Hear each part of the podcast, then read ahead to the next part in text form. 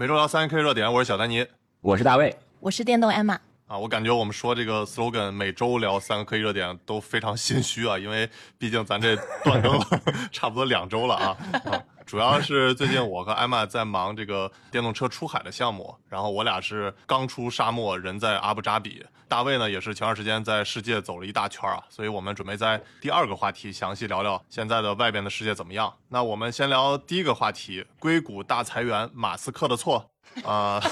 我看最近很多人都在说硅谷裁员啊，包括这个 Twitter、Meta、亚马逊等等，累计裁员有差不多三万多人了。然后面对硅谷裁员，我看周围主要是两种声音。要么就是担忧这个全球经济啊，就是说连硅谷都不行了。然后包括我看我挺多同学都在硅谷这些公司，我都没太敢联系他们。然后要不就是这个看热闹的心态啊，就说这个美国科技都不行了，就别搞什么制裁了。然后我看很多人都是说这个马斯克带起的这个裁员的潮流。你们对这次硅谷大裁员有啥看法呀？呃，从我的亲身经历来讲嘛，很明显一个体验就是硅谷的房子开始下跌了嘛，这就是一个信号，就是裁员的多了，然后有一部分人就搬出去了，所以它的房价是下跌的。第二个很明显的就是，呃，你能看到感觉就是一片哀嚎，然后跟小伙伴们在哪儿见面的时候，啊，好幸运没有被裁掉，都是这样的，就没有人说啊，今年还期待着发多少 bonus 啊，还怎么样，也没有人再想去就是跳槽，然后再去谈一个新的 package，就大家很保守很谨慎。而且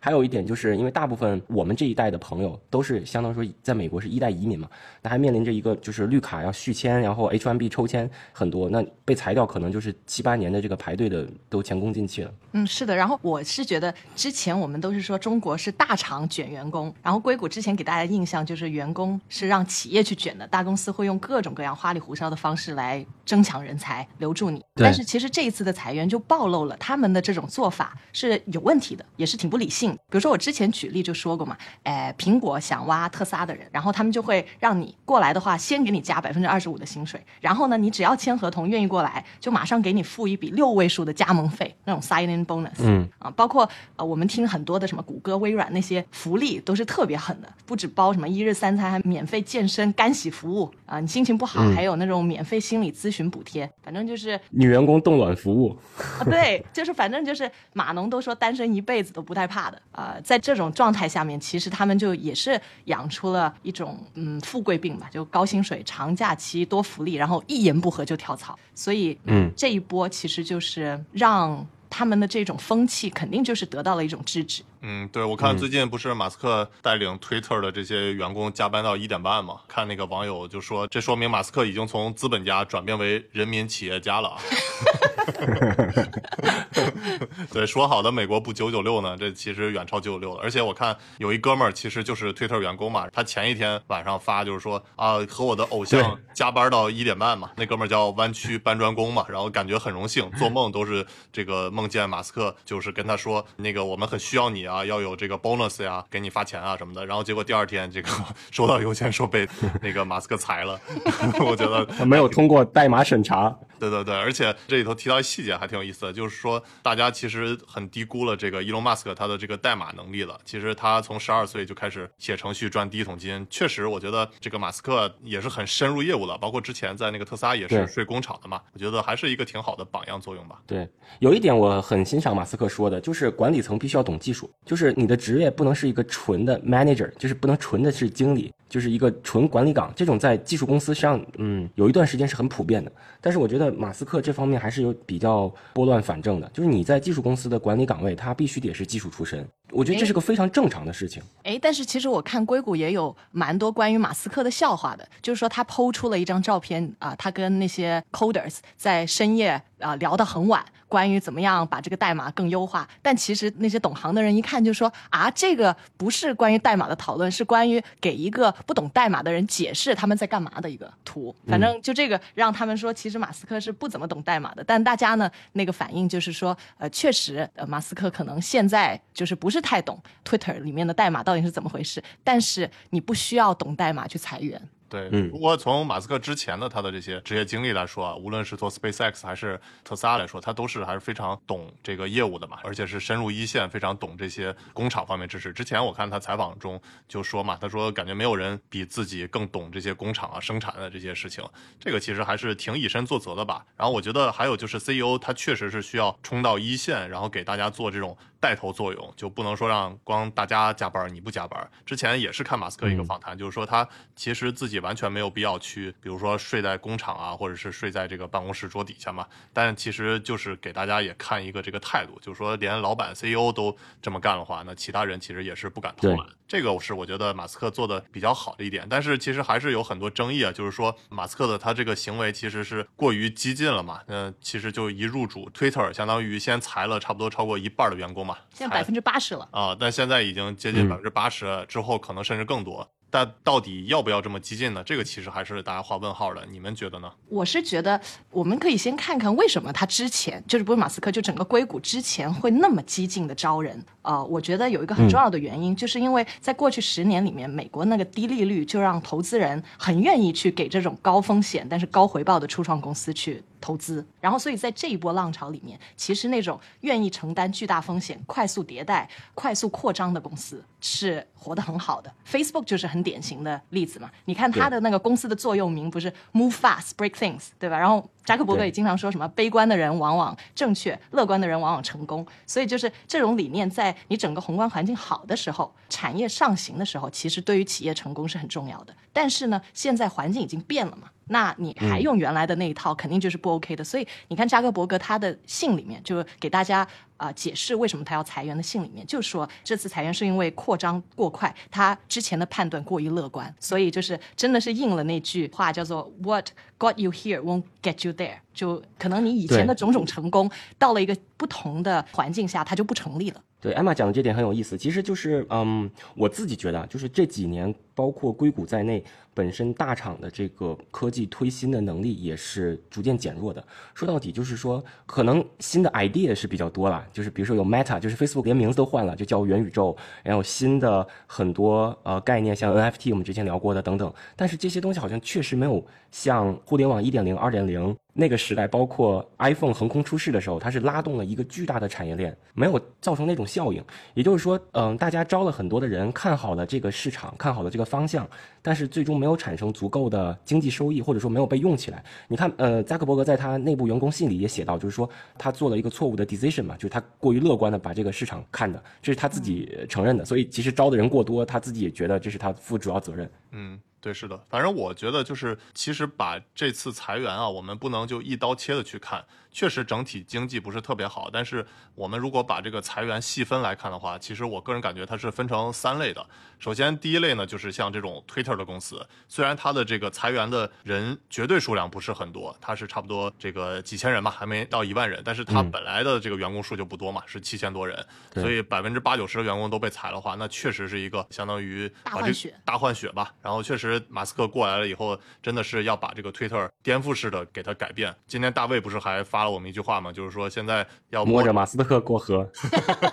对，现在硅谷都是摸着马斯克去过河，其实就是说马斯克一些行为是非常激进嘛，大家都是作为看客，效果到底好不好，之后我们还要去观察。但是我是觉得确实是 Twitter 需要大改啊，因为我还看了一下它这个财报，就是说 Twitter 其实它的这个用户数已经不少了，就月活有三亿多，但是呢，它的这个季度还是要去亏损个两点七亿美金的，相当于每天亏个几百万美金。马斯克也不是也说了嘛，那确实是这个数据太烂了，而且整个的这个商业模式啊，也是严重依靠的它这个广告，那广告又不太行了。我看了一下它的这个广告收入占百分之九十一点五嘛，其实绝大部分都是靠广告的话，那就是像它那些会员费啊什么那些就没有做起来，整个商业模式非常简单，包括就是我们回想，就是 Twitter 它刚上市的股价，其实相比于现在马斯克收购它的时候，都还是比它刚上市的股价还要低。而且我们就想它这个产品形态，跟它十年前也没什么大的变化，所以整体来看，这个 Twitter 就是需要大改。我觉得这个是第一层第一类。然后第二类呢，我觉得就是像呃 Facebook 这些公司。那 Facebook 这种公司呢，就是相当于之前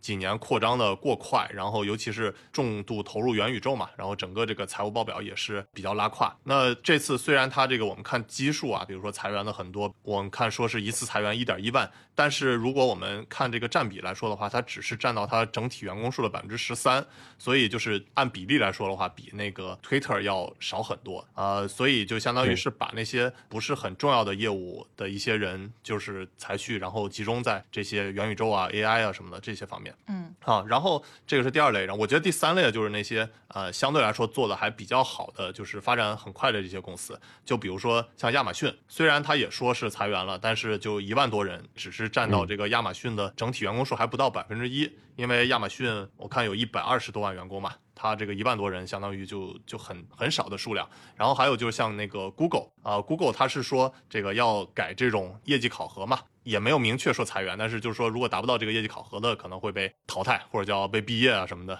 国内不是爱说叫毕业嘛，或者说为这个社会做贡献什么的，释放人才什么的，灵活就业啊。对，你看你们这老板这些话术这么清楚，我都一愣一愣的。对，是的。然后灵活就业人口，对，是的。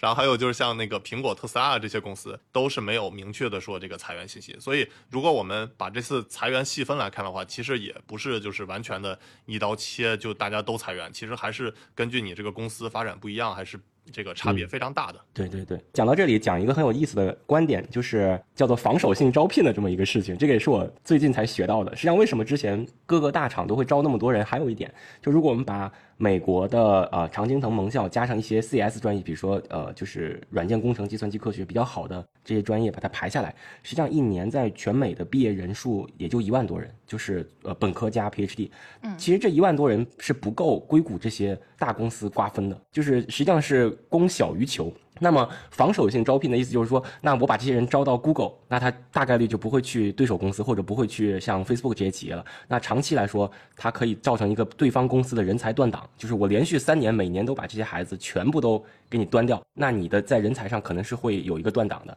这个也是在招聘当中的这种一种搏击的技术。那么为了招聘这些毕业生。那双方给出来的这个 package 其实是一个比一个有，嗯，有怎么说呢？就是有，哎，对，狠。而且对于集团公司来采购的话，实际上它平摊到每个人的人头上的费用并不是很高。这就好比说，嗯，在 Google 你有免费的食堂、健身房，这个对于 Google 这种体量的公司一点都不是问题。但是你说你一个呃，比如说五十人的公司，你要专门配一个这个食堂，那就是一个很大的挑费了。所以实际上在大厂在吸引人当中，他会不断的优化它的这个福利。这并不是说作为一个老板，我我多么仁慈。当然这么解释可能有点有点我以小人之心度君子之腹哈，但是更多的是从在招聘的角度来说，跟对手公司达到一个招聘的平衡点，就是我要靠别的吸引力，比如说甚至是 LGBT 的权利，包括。嗯，比如说 B L M 这些东西都会加进来，它会更多的吸引这些年轻人。哎，你说这个很有意思，就防守性招聘。我知道另外一个就是管理层关于呃扩张的骚操作，就比如说说在硅谷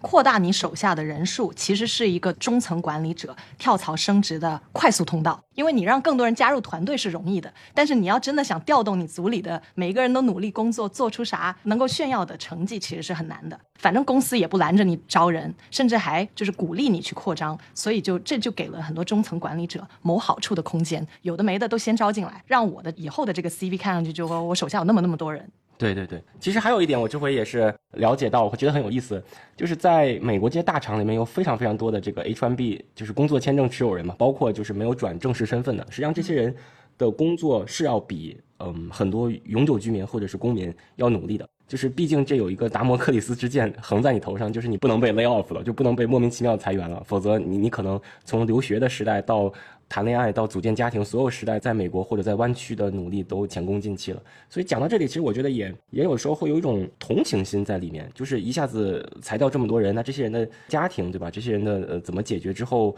的身份问题？嗯，对。反正这次那个马斯克他裁 Twitter，我看很多网友就是也是画问号嘛，就是说这些员工你都没有仔细了解他就把人家裁了。后来马斯克他回应就是说，反正留下的都是这个厉害的人，所以大家不要担心。然后结果他 PO 的那个照片嘛，那。这个大家看里头，基本上绝大部分都是亚洲面孔，所以都是拿那个 H1B 的那个 签证的人，可能绝大部分。其实这个很，我觉得很容易理解。那个时候就是我们在在百度的时候，我们自己的就是组里的老板，他也说招外面的孩子就是比咱北京孩子爱干活，就是很明显嘛。因为你你有北京户口，你在北京家里有房子，其实你没有那种危机感。但是对于北漂来说，他的面对的压力，包括他要在公司表现好，因为他在换户口这个过程中，你也不能被裁掉，对吧？所以实际上是更更小心的。对，是的。然后我们可以聊聊这次就是他裁员给的这些福利问题啊，因为我看很多人都是说这个其实硅谷的待遇特别好啊，然后福利也特别好啊。但其实我仔细看了一下，这次这个 Facebook 它裁员给的这个工资包是就是相当于四个月，然后再加上二乘以 n，然后这个 n 是那个你工作的年限，二其实是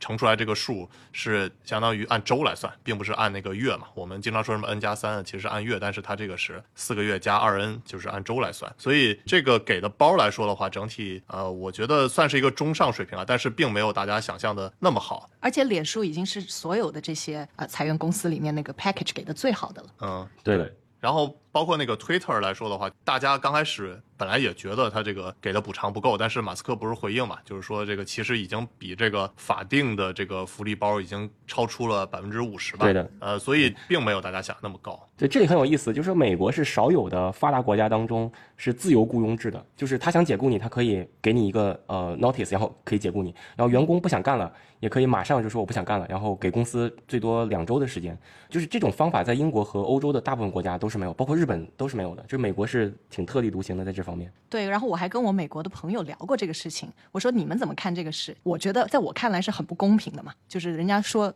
炒你鱿鱼，直接可以炒你鱿鱼。但是我这些朋友呢，他们倒是觉得这也是一种啊，就在他们体系里面也是一种平等的啊一种体现。嗯，他说这个工作就像谈恋爱一样啊，你要想两个人在一起，那需要两个人的同意，但是分手一个人同意就 OK 了。公司也是这样，所以就是嗯，他们这个就让我也懂得为什么那个时候在美国，你比如说在纽约，我。感觉这是一个很发达的国家，很发达的城市，但是就会看到好多的那种，呃，就是那种 homeless people，无无家可归的人啊。其中有一部分是因为他们就是呃酗酒啊、嗑药这些，但还有另一部分的人，他就是一个普通的，本来是一个可能不是很富裕的中产阶级，然后因为一个变故，因为可能被解雇，然后房子不能继续的呃付钱，然后就把你赶出赶出街。所以这个是对我来说冲击还是很大的。对，我在电影当中看的最多的就是抱个纸盒子，you are fired。然后就走了，这种情况在中国是绝对不可能有的。就是中国还是挺保护劳动者的。就我我之前用一句话叫做“政府请客，企业家买单”嘛。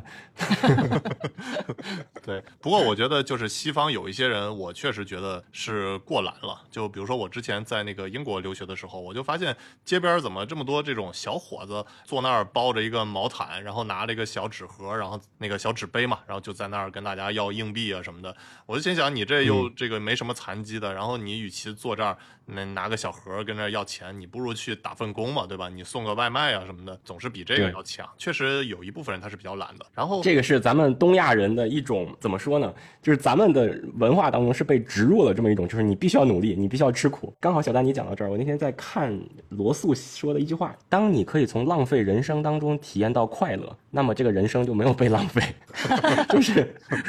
就是你你说一个 homeless people 坐在路边，然后抽着烟，看着你们这些人在那儿走来走去，他如果能在这件事情当中体会到快乐，实际上流浪是一件很美好的事情，对吧？那你说我们这个人模人样的穿着西装坐在办公室里面，每天愁眉苦脸的，你说咱跟他比，换句话说，好像并没有人家活得这么愉快，对吧？我有时候甚至会觉得，就是东亚这几个国家，就是中日韩，你看都是被感觉。有一种精英主义的魔咒在里面，就是不需要努力啊，苦命干活，死劲干活，就是这样的。它不会像像拉丁裔，就是你看这个呃南欧，包括我这回去了墨西哥，他生活就是很散漫，又浪漫又散漫。我觉得这是不同的思维方式。嗯嗯，包括就是像要饭的这件事，其实，在我们的这个文化里面语境里面，肯定是一件很不好、很不光彩的事情。但是其实你看啊，某一些宗教，包括像佛教。它其实是有一门课，就是让你要乞讨，你没有任何物质财产，然后你要伸手敲别人的门，然后伸手去要饭，要乞讨食物来吃，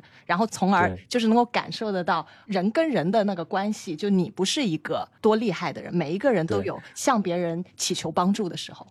想起来那个《西游记》里面，唐僧拿着钵下去找女施主化缘，放到现在被城管直接抓了。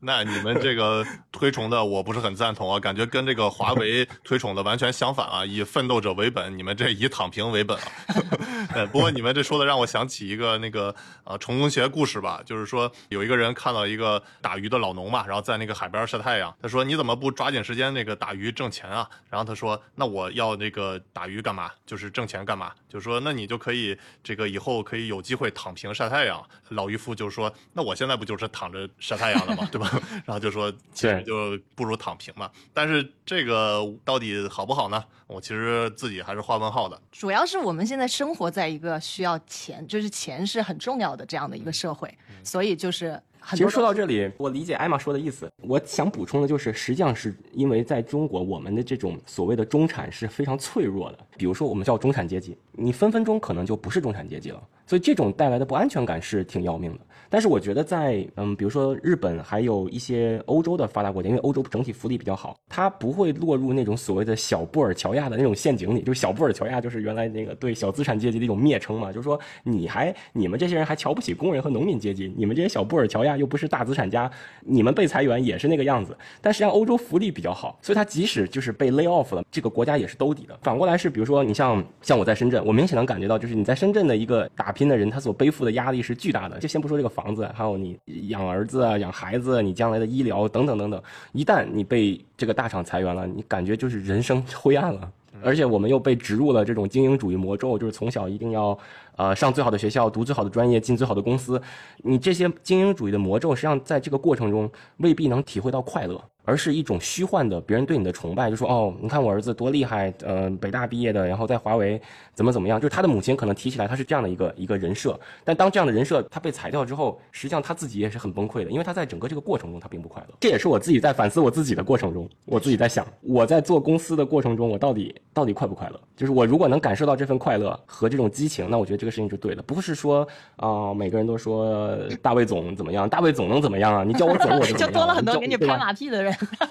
对啊，你叫我总我就能开心吗？不是的。但是哎，这个我我也跟你说一个我思考的观点，就是说老是追求我自己快不快乐，有没有激情，这个是不是也是一种魔咒？因为在另一些文化里面，它其实就不那么追求这个东西。即使是在我们现在的这个中东，我跟当地的女人聊天的时候，他们的那个核心就不是在我自己快不快乐，我是不是很有激情，而是在我能给家庭奉献什么，我能。你你这个话题其实很大的一个话题，我跟李公真教授很熟，他其实把这个问题讲的比较细了，就是一个是马克思韦。博所谓的这个新教伦理资本主义的精神，另一个就是桑伯特写那本书叫做《奢侈与资本主义》，就是人在禁欲主义和过度纵欲之间是要找到一个平衡点的。就是禁欲主义不能导致我们的呃商业化环境和市场化的这种蓬勃，但是纵欲实际上也不一定能。所以其实是在这两当中找到一个平衡点。这个其实就西欧整体就是个例子。对，非常有意思。而且我觉得每一个人的那个平衡点也是不一样的。你有一个大的，对，就是社会上的平衡点，还有一个我个人在这个里面我要找到的一个平衡点。所以就是当这这个平衡点找到的时候，就是一个甜点；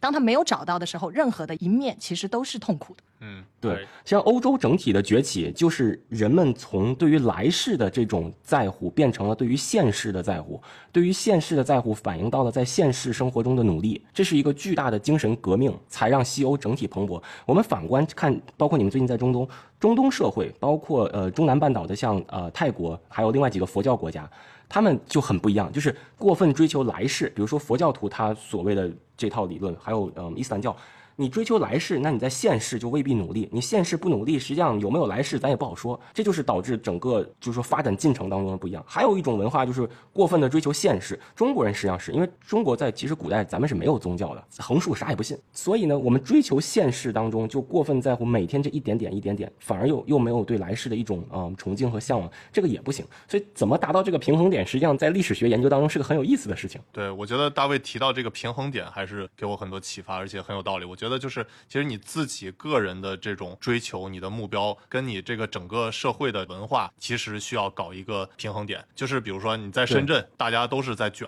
那都是很忙，然后各种九九六加班啊什么的，那你其实就是啊要找一个快乐、追求幸福，然后躺平的一个平衡点啊。但是比如说我们现在在中东，那整个对中东女人的这些文化，就是说，呃，你其实家里很有钱，你就雇一堆仆人，然后为你服务，然后躺平，然后各种指挥就行。但是我们其实就遇到一个女性，她就是自己能工作，然后能为这个家庭做付出，其实她就已经非常感恩了。这个其实艾玛跟那个女性还聊了挺多的，对吧？对，就是他呃四十来岁左右，然后生了四个小孩儿，每天都工作到很晚，然后回到家呢还要处理各种家里面的事，因为这边的男人基本上家里的事是不管的。然后我就觉得他能量好高哦，我就问他你这样不累吗？他就说 他说他特别特别的珍惜自己可以工作，然后同时就是还能兼顾家里这样的一个平衡。然后他说啊、我所以我觉得累，但是很值得。哇，我听到了，我就觉得人家一个有那么多禁锢的人，反而能够体会到一种像我这种属于很自由的人没有办法体会到的幸福。所以这个对我的触动也是很大的。就像你刚才说，不是说你有自由，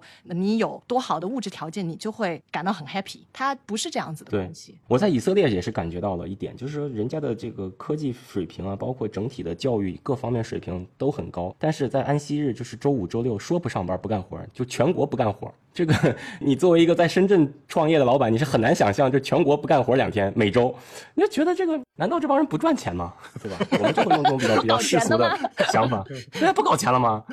对，以后我们有一个选题，就是想聊聊深圳人为什么这么爱搞钱，不知道大家感不感兴趣啊？包括那个艾玛之前跟我聊到，就是说她在法国有一个闺蜜啊，其实就特别推崇一个习惯，就是呃一周就不用手机。我其实也是画问号的，艾玛要不要给大家讲一下？呃就是他每年会有一段的时间，比如说有一周，他是完全跟手机隔离开的，手机摘月是吗？对手机摘月，太阳升起来和落下之前的就之间你都不能用手机的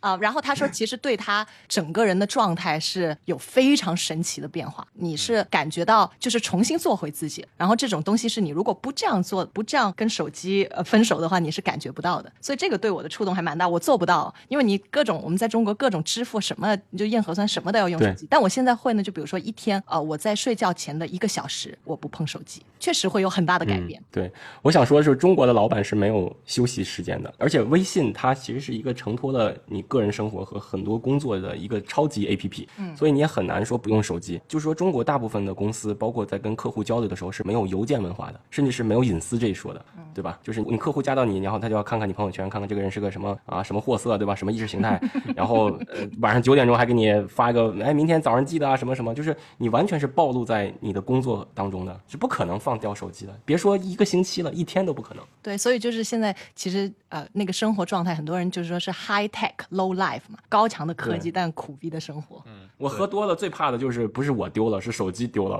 真的。对，不过说到微信啊，我感觉就是它是处于这个 QQ 和邮箱之间的一类产品，就是看你怎么用了。就就 QQ 的大家都知道，就是你那个如果在线的时候，那个头像都是亮着嘛，然后你跟对方聊的时候，默认大家都是能呃感觉你是在线嘛，就是你要立即回，不回的话就人家知道你不理他。然后呢，邮件呢其实相当于就是说啊、对方发了，然后但是不是特别能察觉到你就是什么时候能回复嘛啊、其实就是相当于大卫说的，就是呃它并不是一个特别要赶紧回复的一个状态嘛。那微信我感觉就处于这两者之间，那到底你是想往 QQ 这方面靠近呢，还是想往邮箱这个靠近呢？那就是看你想怎么把它用了吧。就是因为有这种、嗯就是有这种区别，所以我很怕别人发微信第一句话就在吗？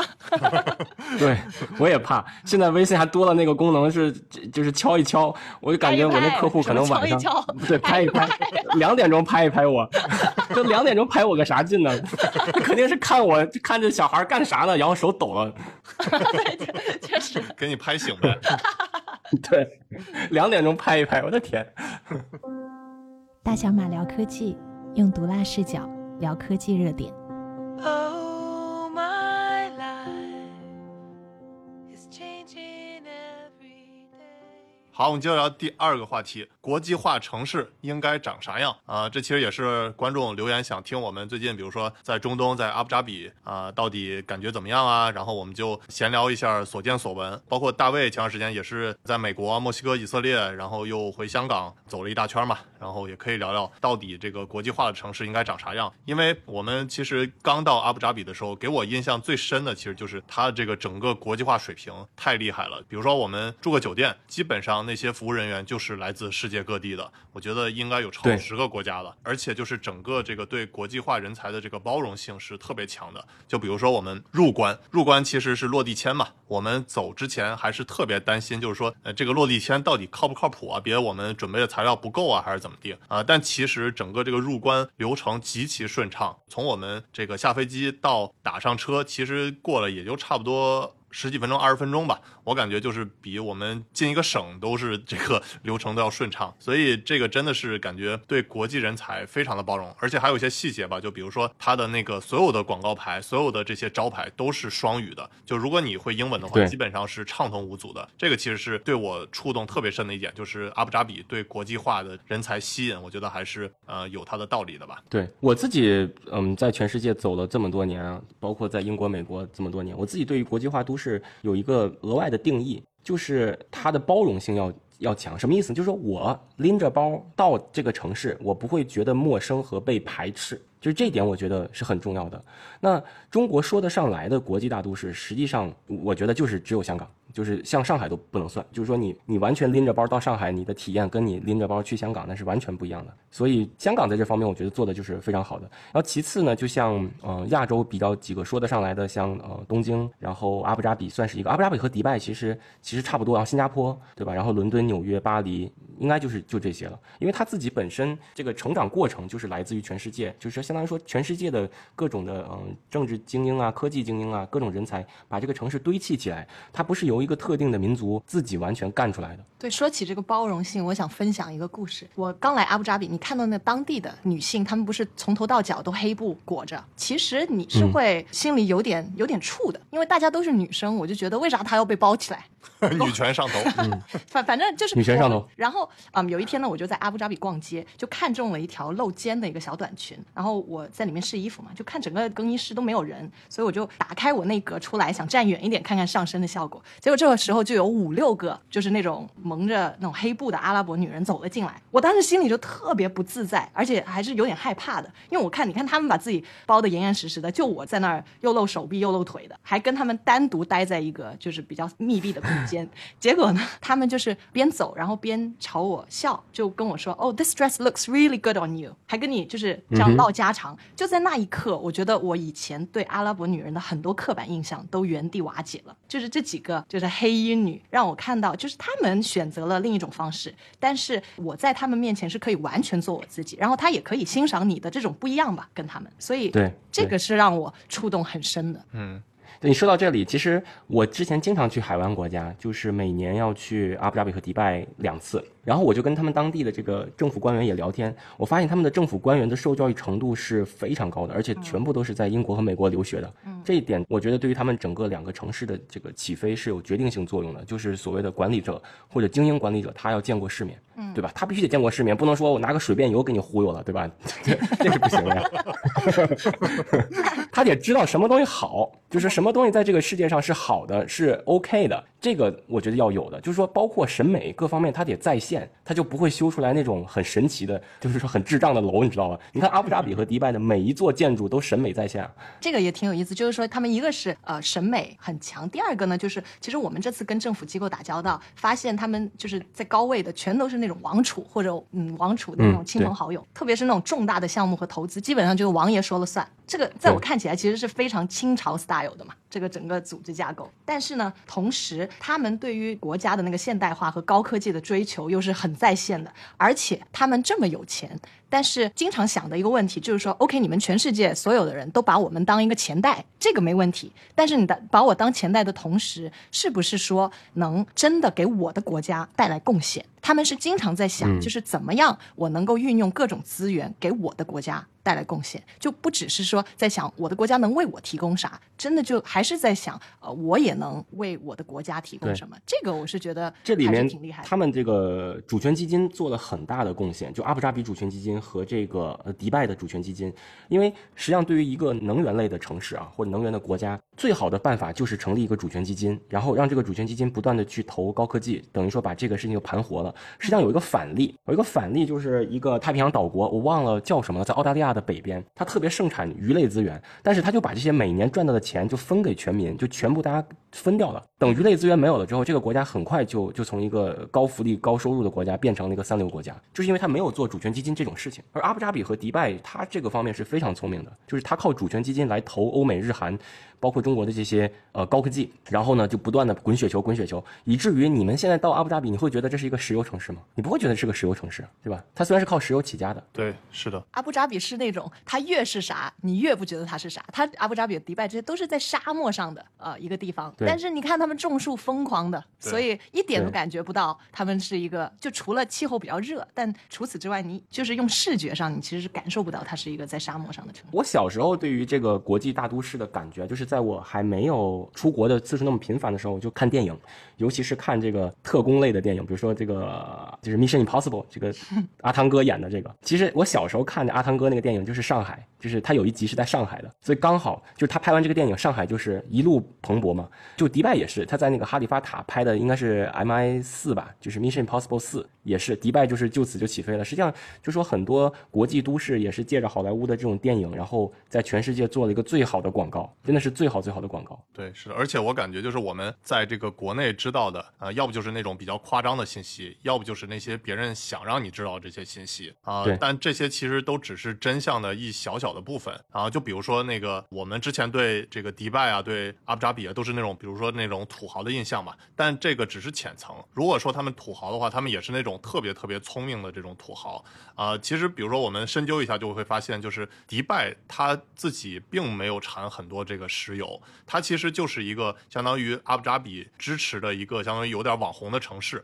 然后他们就是想让你知道这是一个呃有点纸醉金迷，然后各种豪车啊，然后各种高楼啊，然后这种比较这个发达的一个网红城市吧。呃，这个其实对于他想要达到目的，就是作为这种呃相当于亚洲和美洲的一个中转站，然后一个中间站是特别有帮助的。其实之前我们也了解到，就是当年这个华为它的这个轮值董事长郭平是怎么去说服这个阿布扎比跟华为合作的，就是因为呃当时他就会跟他那个王子就是说，其实阿布扎比应该打造成呃相当于类似新加坡的那个角色，既用上这个美国的这边的资源，又能用上中国的这边的资源。其实最早的时候，这个阿联酋是靠美国那边的嘛，呃这样的话其实相当于既能靠这个用到中国的资源，又能用到美国的资源，那他就没有什么理由就起不来嘛。呃，所以这一点我觉得是非常非常厉害的。就是中东很多国家都有很多的石油，你可以去大手笔的去在欧美去买地啊、买房啊、买豪车。虽然这个比如说阿联酋这些土豪他们也干，但是与此同时呢，我觉得更厉害一点就是说，他们把自己的这个国家也是建成了一种就是正循环嘛。它不仅是就靠撒币嘛，然后就靠撒钱，但其实也是相当于建成了这个中东的一个非常重要的中转站，一个网红城市，一个旅游城市。那这一点我觉得是特别特厉害，就不只是一个撒钱那么简单，还是需要像大卫说的，他们是有很好的见识、很好的学识，然后又很有眼光，这才能做到。这真的不是有钱就能干出来的。你看，我之前去过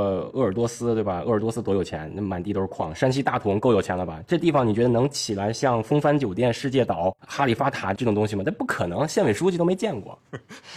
就真的，就真的是审美完全不在线。县委书记在线给你点个彩。呃 我就说他们这种招商引资也引不来什么好的，就是因为他们本身自己的这个就是不在线。然后我之前呃看那个阿布扎比在做世界岛的时候，他真的是汇聚了全世界的这种建筑师、艺术家，然后说、哦、你来我这儿盘一块地，我可以送给你，还给了贝克汉姆一个。你想他这种做广告的这种多会做呀？然后包括他之前那个风帆酒店，就那个帆船酒店在阿布扎比，那绝对是放在二十年前的七星级酒店，那世界网红。对，是的。与此同时，我也发现，就是有一些这边做的还不够好的，就不太好的地方。就比如说啊，它的一些互联网应用吧，它我觉得还是不够发达。就比如说呃，移动支付啊，还有这个呃在线出行啊，就你用滴滴啊、Uber 什么这些就不太方便。还有就是那个扫码点餐嘛，就我们之前吃饭，然后看桌上有二维码，可以让你去呃扫码嗯点菜，但结果扫出来的就是一个电子版的菜单，你没法在上面去点，然后就是 扫了个寂寞 对，扫了个寂寞，这种就是这种乌龙还是有的。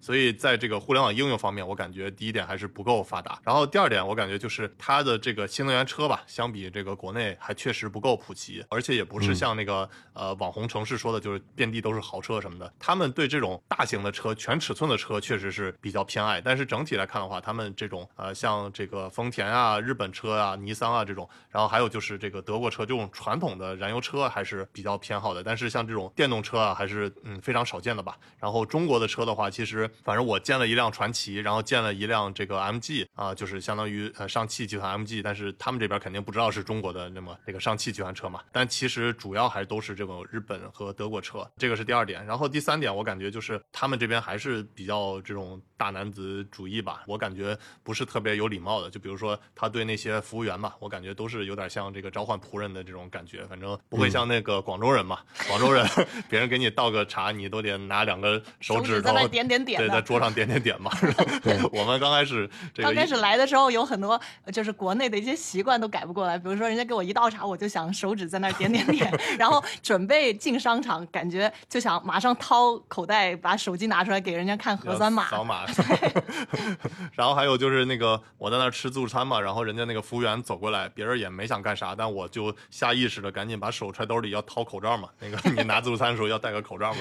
嗯，感觉都是有点这个后遗症的感觉。反正整体我感觉就确实也不全是尽善尽美吧，确实也是有一些要改善的。对，嗯，而且他这儿很有意思，就是他的当地人呢，其实是基本不会做服务类的行业的，他都把这一部分的工作外劳对外包给别人做。那这个呢，当然你自己是爽的嘛，但是其实我觉得是对他们就是整个人格构建是有问题的。呃，我为什么这么说？就是因为呃，我当年为了在国外申请大学，申一个好一点的大学，就是当时是有点被迫呃要去当义工，然后去搞点那种呃实习，来让自己的那个简历看上去好看一点。但是其实这个经历对我的触动是很大的。当你去做一个服务类的行业的时候，你去当义工的时候，你不只能够明白就是义工啊、服务员这些他们有多辛苦，还是就是会从内心感觉他们就是对他们很多敬畏。你想想，一个人在那儿站九个小时、十二个小时，不停的为另一个根本都正眼都不看你一下的人服务，然后还能够支撑下来，这个其实是一个很厉害、很厉害的事情。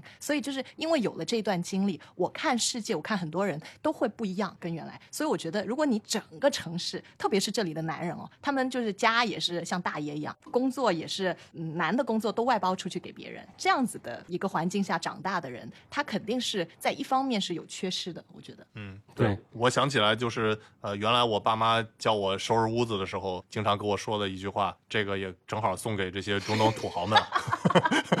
就是叫“一屋不扫，何以扫天下”，对吧？你得自己学会收拾屋子啊，对吧？然后还有就是，他这里虽然很有钱了，但我跟这边的劳工也聊了，就发现其实他们对劳工还是很苛刻的。这个我觉得是一种变相的奴隶制。就比如说，他这边有很多印度人是来这儿干那种工地活的，他们就是一个月其实拿到手的钱还不够两千人民币，就是在一个这么纸醉金迷的土豪城市，而且就是一个月只能休息一天，每天工作十二个小时。对，这个也是他们被40度国际上高温骂的最狠的。是的，对，是的。你包括这几天在卡塔尔开世界杯了，那在卡塔尔这地方干工程死了多少人？死了可能六千多个工人。嗯所以这回人家也说是土豪国办这个世界杯，确实下面都是印度劳工的尸体。嗯，对，包括我们跟那个酒店服务人员去聊啊，反正基本上他们都会有点小抱怨。刚开始我还是觉得他们会不会收敛一些，但他们其实就说的很直接，就是说以后赚到了钱要准备去欧洲、去英国工作。我问他原因是什么，他就说感觉这边工作的话，这个每天工作时间不一定，然后工作时间长他也不给加班费，但是像那个欧洲啊，他都会这个算的比较清楚，给你加班费什么的。对。反，正他确实，虽然这个人来自世界各地吧，然后也是非常吸引人才，但是对于这些服务人员来说，他们其实也是有挺多不开心的事吧。对，我就感觉在这个国家好像就只有两类人，一类就是超级超级有钱的本地人，然后另一类就是很辛苦的那种劳工。对。外来劳工，好像没有说那种正常点的中产阶级，我感觉。就 我跟艾玛说，我们来了就中产来了。就俩中产，对，因为相对于其他的就是国际大都市，像纽约、伦敦、巴黎、东京，他们更多是就算是外劳，他也会按照本地的人权和工资基本上是给的。但是这个阿布扎比和迪拜确实是两个比较独特的地方，就是说他给外劳的这个待遇特别差。哦，还有一个我了解到的，我觉得激怒我的一点，嗯，他的这边是根据你拿什么护照决定给你多少薪水的。就比如说像菲律宾啊、印度啊这些，他们的薪水就特别低，虽然他们是跟别人干一样的工作，因为你在家拿的工资低，所以他这个给薪的标准就是说我在这儿给你比老家挣的多那么一丢丢丢，那你就会愿意来。就这个实在在我看来太不人道了。就是你知道，在国内的这个教培行业，如果你是个欧盟护照持有人，那你的工资就比本地的招的这些老师要多，哪怕你就教一个画画。为什么呢？是因为家长更想买一个 European face，就是他想买一个欧洲人的脸，他教他的孩子。所以这是一个完全比较畸形的市场化导致的事情。你说中国老师教画画，难道就比这个罗马尼亚人教的差吗？他肯定比罗马尼亚人教的好。我们中国人的英文还比罗马尼亚英文好呢。啊，对，但是你作为一个家长，就是当然这个家长肯定这个水平也一般，他觉得把小孩送到这样的教培机构，起码他觉得安心，那你让这个家长觉得安心就可以了。这是我在国内发现的特别特别神的一件事情，就是他会看这些外教的护照，呃，如果你是比如说是呃菲律宾人，那肯定不行，就是他会区别的。这件事情是不会发生在欧洲和美国是不会有的，就起码明面上吧，明面上他还是有对，绝对不可能有的。不过我个人感觉这个不应该怪教培，这个其实应该就是市场需求决定了嘛。就是大家确实那些家长认他那个脸，那他可能就值钱。包括那个我们有一次那个看这个中国的一些那个，比如说教打篮球的那个机构 啊，然后这个旁边有一个黑人，然后那个黑人吧瘦的那个体格啊，这个嗯比我这个差远了。说实话，我估计在篮球场上我可以那个完胜他那种的。然后那个就巨瘦嘛，然后但是他就是因为有黑人脸嘛，然后他也不是教练，他就在旁边那个帮着捡球，然后帮那些小孩儿可能练练英文吧。但他就是这个篮球的教练嘛，而且比较高薪的这种。反正我觉得这确实是嗯市场认可，然后那人家呃也无可厚非吧。所以这种跟其实阿布扎比的情况还是有一定不同的。嗯其实你作为一个就服务别人的人，我管你拿的是印度护照、菲律宾护照，你只要能做好你的工作，但他们就是嗯太势利眼了。嗯，对，是的。对，然后我在那个微信群里头，然后有这些观众就问我们，就是在中东啊、呃中国的商品情况如何？中国企业在那里活动如何？反正除了我之前说的这个华为啊，其实说实话，我感觉这个中国企业的这些渗透率还是很低的啊。我觉得大部分的这些啊外来企业还都是那些欧美和日韩，就比如说那个在路上那些出租车吧，啊，基本上全都是这个丰田的凯美瑞啊，有这个传统燃油车，然后也有那种就是混动嘛。然后中国车其实是极其少的，就是呃也就见了两辆。然后特斯拉我倒是见了三辆。反正中国的这些车企啊，呃，用高情商说法就是说市场潜力还很大，还是非常有机会的吧。嗯，但我觉得就是整体来看，确实是中国的这些企业渗透率还不强。然后也这个在酒店里看到有 Lenovo 的这些人吧，但是呃，嗯我感觉它这些产品啊，在这个市场上还并不是那种绝对的主流。过几天我们也要跟这个当地的华为的人啊、百度的人啊，还有文远知行的人去做这个呃市场调研，然后也聊聊天儿。到时候大家如果感兴趣，也可以关注我们节目，到时候再跟大家分享一下我们这些调研的成果吧。呃、然后如果你们还有什么对中东感兴趣的问题，也可以给我们评论留言啊。然后等哎哎，这里啊、呃我补充一个，就是有一个网友啊、他留言问说，想知道这里当地的女性都是怎么样的，因为对他们的了解就感觉他们很神秘，但是不知道他们到底就是除了不能上班，在家里带孩子，还有什么别的信息。我因为就在这里，然后又是女性，可以很自由的跟他们聊天，不像比如说如果大卫跟丹尼，你们就不可以说搭讪一个这种阿拉伯的女生。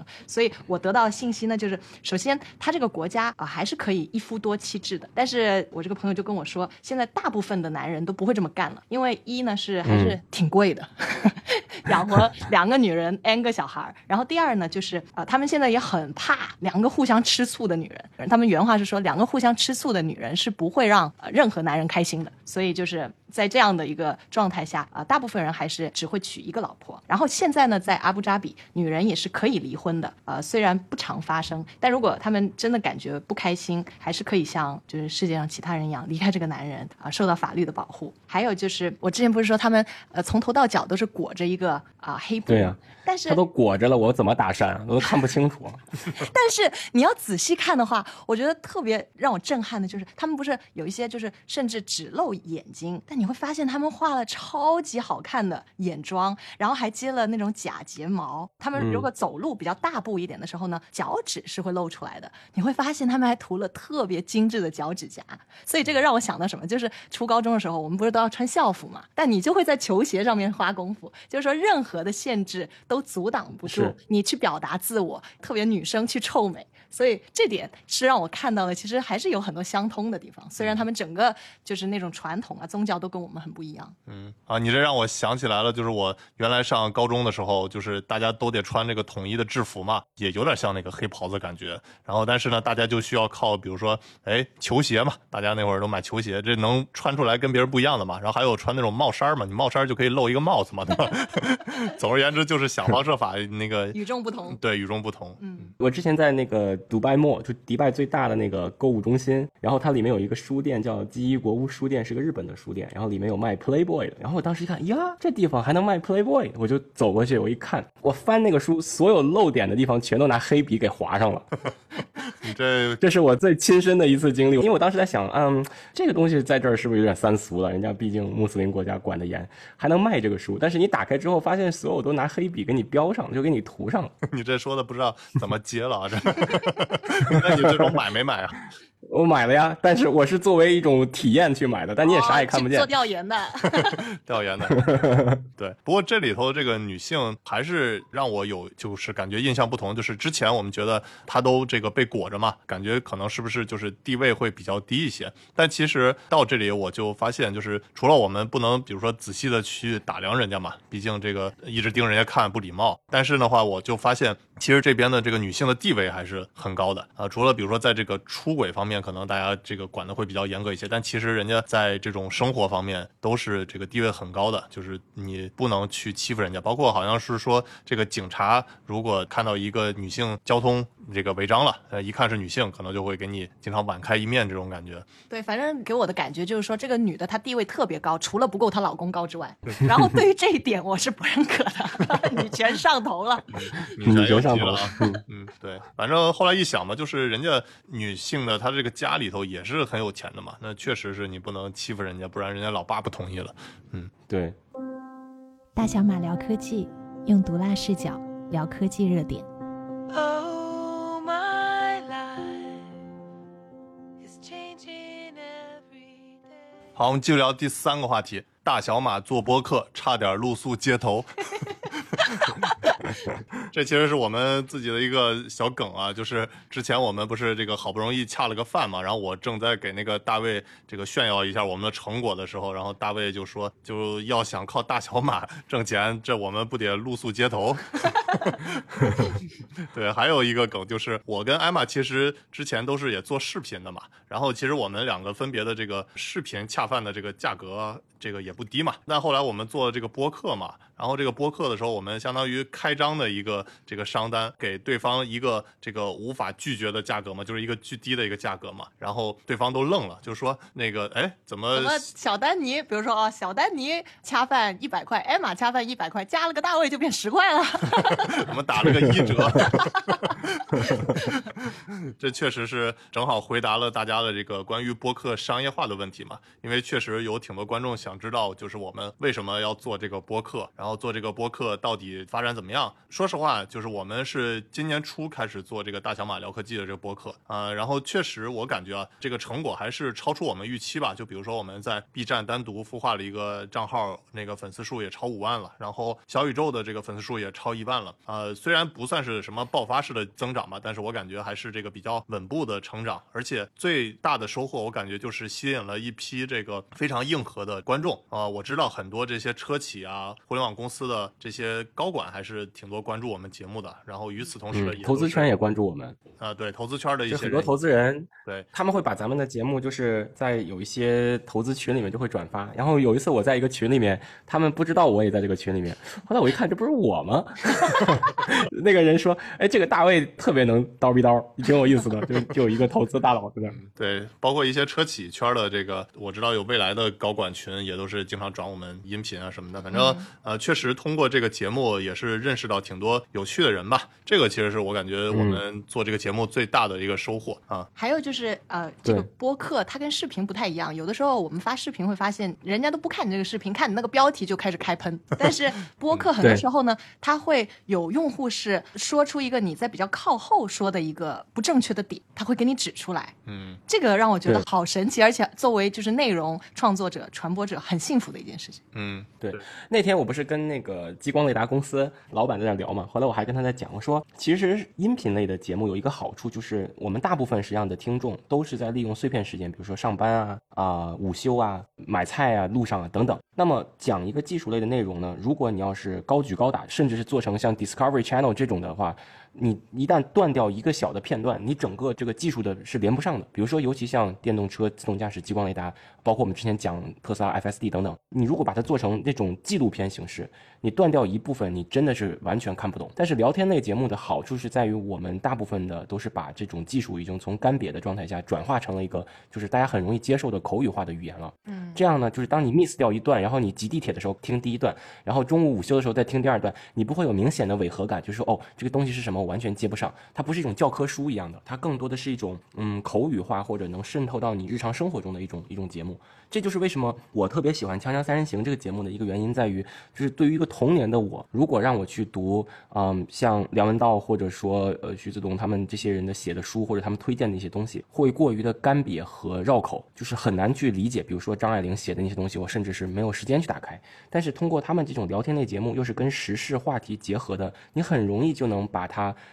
这么多年的一些哲学观点，甚至是一些著作当中的理论就吸收到了，这就是一个很好的。那么这个节目实际上关键的点就在于《锵锵三人行》有窦文涛这种名嘴，又有呃像梁文道这些非常能把干瘪的知识转化成生活化语言的人。那我觉得其实我们三个在做这个节目最难得的点就是我们比较擅长干这件事情，或者说，呃，我作为一个自动驾驶公司老板，其实我也是在行业内很少很少有人像我这样能把一个技术迅速的，就是说吸收完之后还能把它讲出来。那么说到这里呢，其实这个对我来说是一个挑战。那么我平时在遇到嗯客户的时候，比如说嗯欧美的客户、日本的客户，还有中国的客户，我也是在用一个生活化的语言在跟他解释，嗯、这背后的技术核心是什么。那我觉得这就不只是做节目的一个能力了，而是你整个在企业发展和企业运行当中都必须要有的能力，就是你如何快速的获取行业知识，把它转化，然后用一套新的语言体系把它转述给别人。包括你忽悠投资人的时候也得讲啊。对啊，这其实确实是一种能力。我现在逐渐的发现，就是说你做一个公司，你要面对的是实际上是三波不同的不同的人，就是一波是能跟你一起上船干活的人，所谓的共同创业者或者你的员工等等，这一类人是需要一个故事的，这个故事未必是一个 epic story，就是史诗级的故事。另一类是你的客户，就是真正掏钱买你产品的这类客户，更多的是比较实在的，就是嗯你是什么，他需要什么，把这个东西转化清楚。然后投资人就是另一类，就是他甚至是我不需要你现在盈利，我我看到的都是你们这些人的简历，然后你怎么给我一个 epic story，让我去说服他的呃投委会或者他下一轮的他的 LP，所以是确实是三种不同的能力。对，是的，而且我觉得就是我们因为最早是做视频的嘛，然后艾玛最早是写文章的，嗯，然后这次比如说做了这个播客节目，我就发现其实他需要的这种能力，包括获得感，其实是跟这种做视频和写文章是完全不一样的。因为大家都知道这个视频的这个趋势啊，其实是越来越短嘛，大家都是搞这种快的短视频啊，然后越刷越快。呃，但是呢，我觉得能有耐心听完差不多一个小时左右播客的人，其实他本身就是一个非常大的一个稀缺吧。而且就有嗯一些内容，其实它天然适合这种就是播客的这种形式。就比如说你想聊透一个技术，然后把它这个方方面面讲清楚，觉得这个其实是播客天然适合的一种节目形式。然后还有呢，就是我们因为是相当于三个人聊嘛，它本身跟这种做视频来说的话，你自己一个人在那儿干来干去的话，还是挺多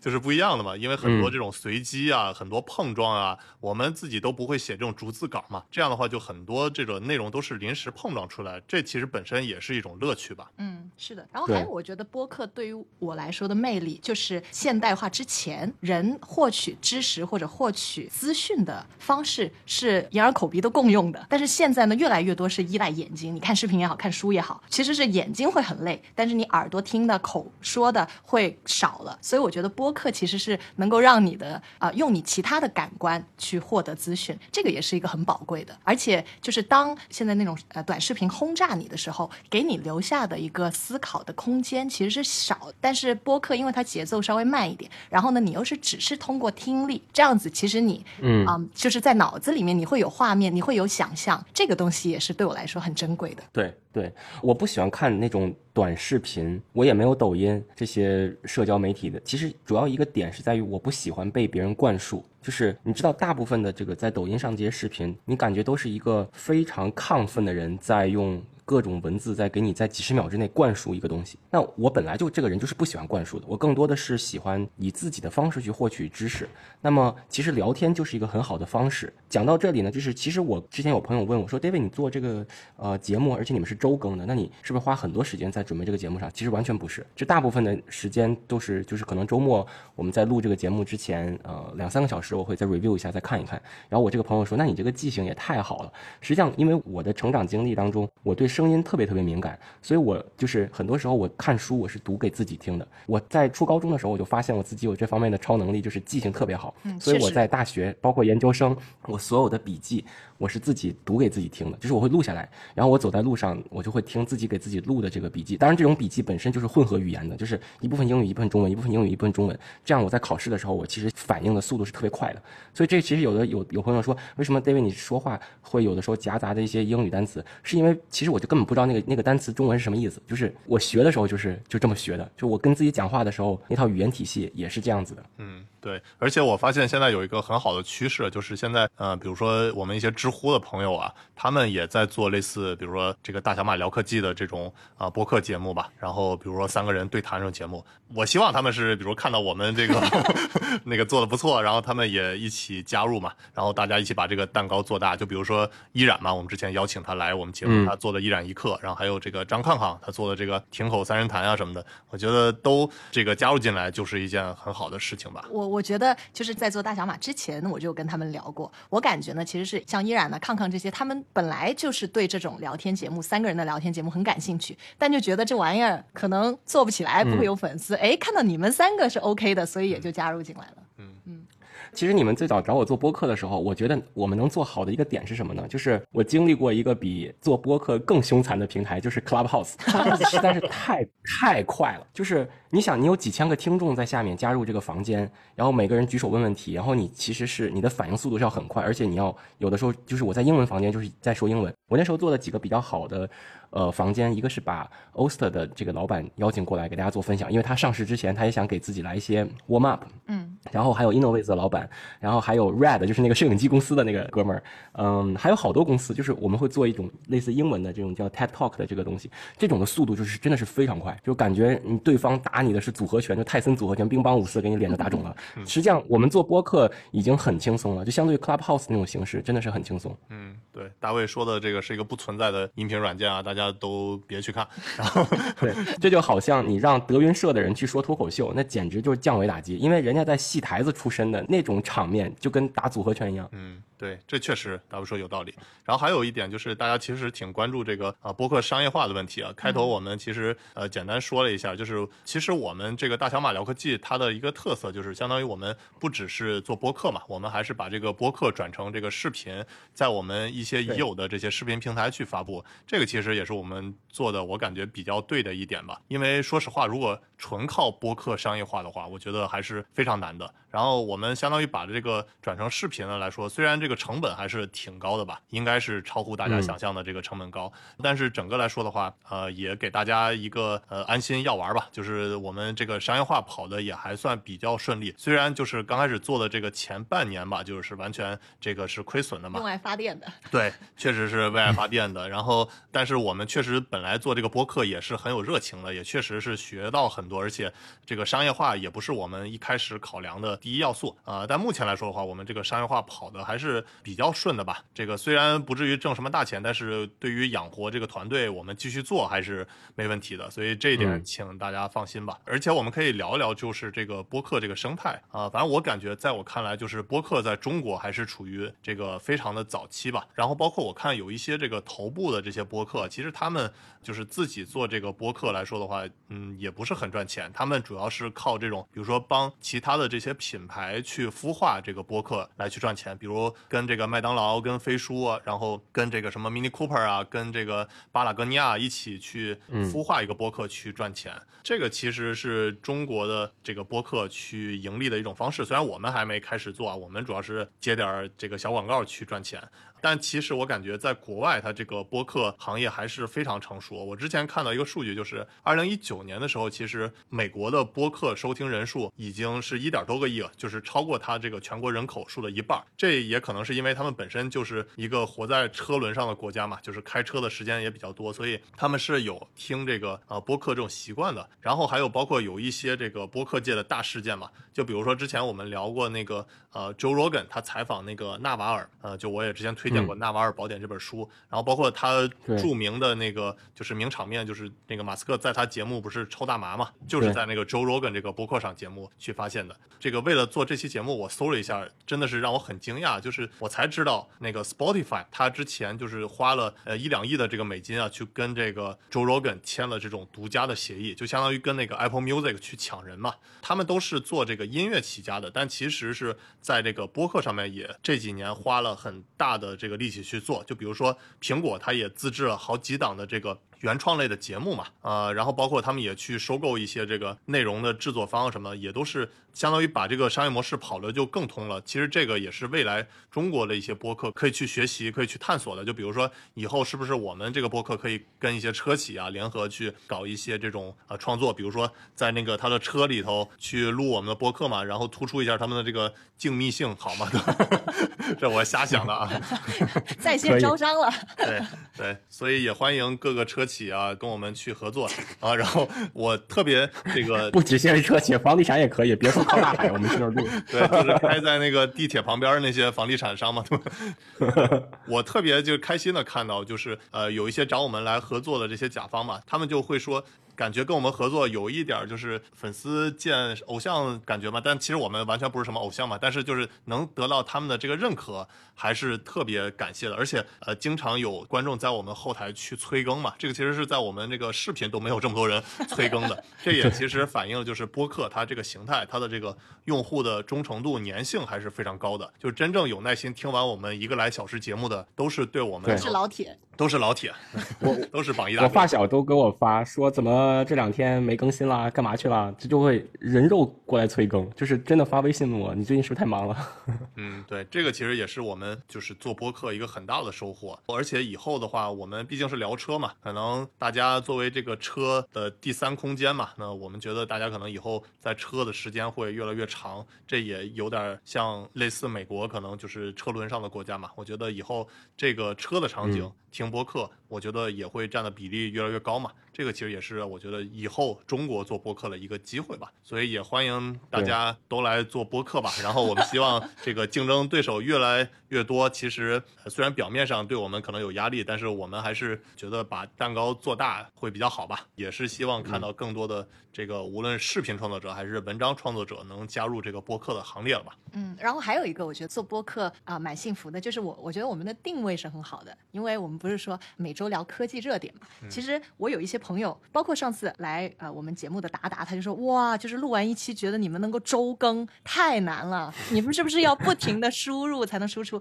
但我觉得这个反而是因为我们的那个啊、选题就是每周的科技热点，所以只要有热点，我们就可以有想法，可以输出，这个也是比较幸福的事情。对啊、我记得之前我看那个 MKBHD 的一个访谈，别人也问他说：“你从十七岁就开始当这个数码博主，开始拍 YouTube，你你没有创作瓶颈吗？你不会觉得就是说没事儿可拍，没东西可说了吗？”他也是这么说，他说：“我因为是有一个科技博主，所以呢，只要有科技产品出来，我就可以开聊，所以那个压力其实不在他，而是在于那个科技产品。我们其实也有点这样，只要是有、好的这种热点事件，我们就可以开聊。对，你看我拉着你们，就是说推荐你们去上那个西方哲学课。对其实这个是我的一个，嗯，怎么说呢？一个知识新的一个来源，就是因为我自己，当然我在这里大言不惭的说，我觉得在技术领域，实际上对我来说毫无挑战。就是你让我从火箭发动机一直讲到最新的 C 九幺九，完全没问题。我看一个小时，我就基本上能给大家讲的很很在线了。但是对于我觉得技术背后不同国家有不同的发展的历程，有不同的呃，因为做事的都是人嘛，那人之间的不同，往往来自于大家思维方式的不同和他呃意识形态的不同，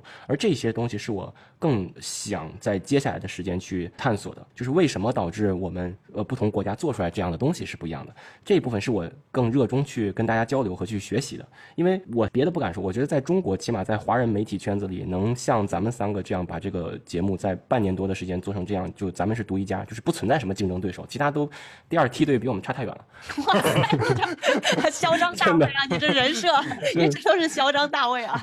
我因为你看，我跟我跟你说，我之前跟投资人讲，投资人说为什么你能做好？我说 cause I'm a genius。然后他说，嗯，你觉得你是 genius 吗？然后我反问他，我说你你什么学校毕业的？他说啊，你问这个干嘛？我说对呀，你什么学校毕业的？我什么学校毕业的？那你当然不可能站在我的高度，你不可能站在我的高度去了解这个世界啊！你都三十五岁了，你这辈子只去过上海，你跟我聊什么聊？这感觉你们都剑桥毕业的，你跟这个艾玛的差别还挺大呀。网友不是说吗？我们那个人设就大卫就说这不行那不行，然后小丹尼就说你说说你说说，然后就说艾玛就心情好的时候就是播客龙妈哈哈哈哈哈负责笑的，心情不好的时候呢，这个女嘉宾有点多余了啊。